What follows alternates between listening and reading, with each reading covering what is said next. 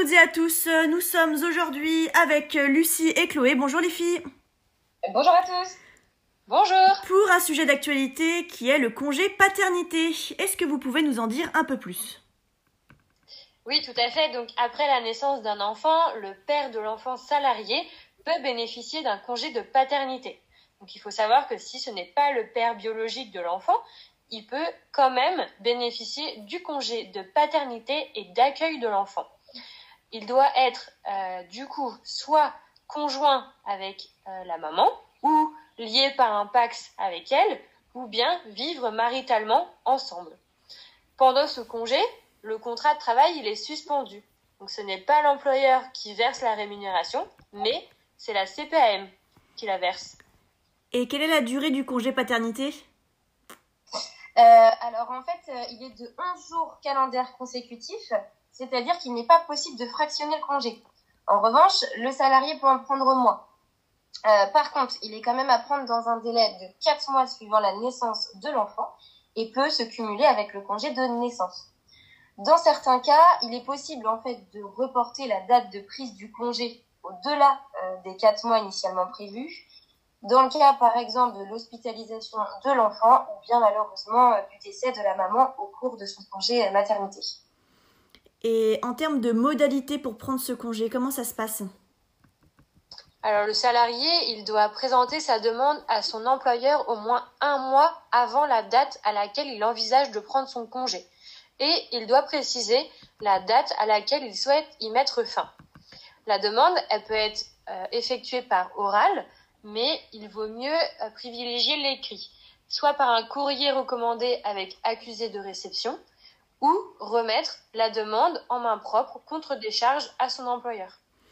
J'ai cru entendre d'ailleurs aux actualités qu'il y avait une nouvelle loi sur le congé de paternité. Euh, c'est possible d'en savoir un peu plus? Oui, tout à fait. En fait, notre euh, cher président Emmanuel Macron a annoncé en septembre 2020 euh, que la, la, durée en fait du congé paternité allait être doublée.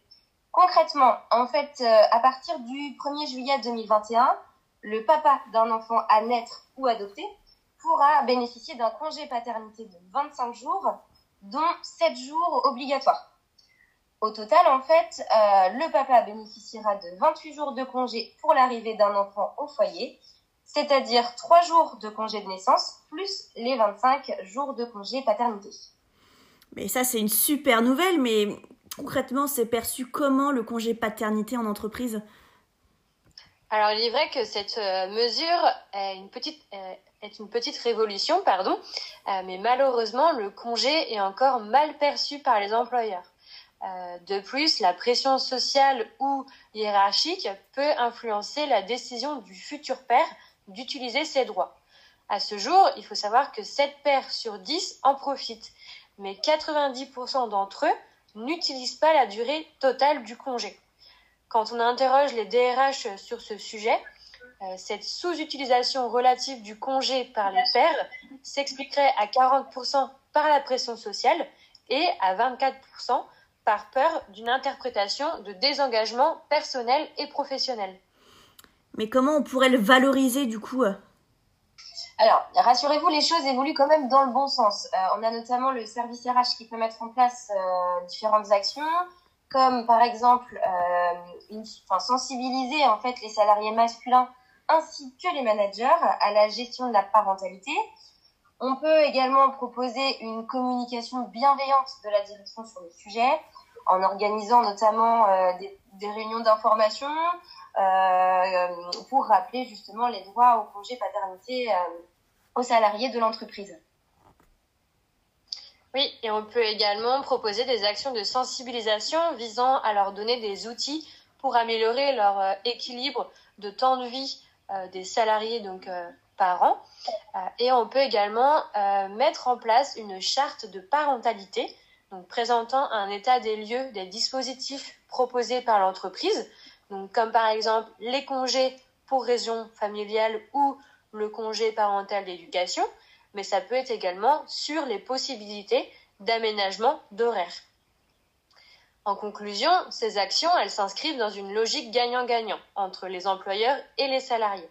Cela aide les salariés à mieux concilier leur vie professionnelle et leur vie privée. Et ainsi, cela constitue un levier de performance pour l'entreprise tout en s'inscrivant dans une démarche de responsabilité sociétale. Eh bien, un grand merci les filles pour cette intervention et on se retrouve très vite pour un nouveau podcast. Très belle journée à tous. À bientôt. À bientôt.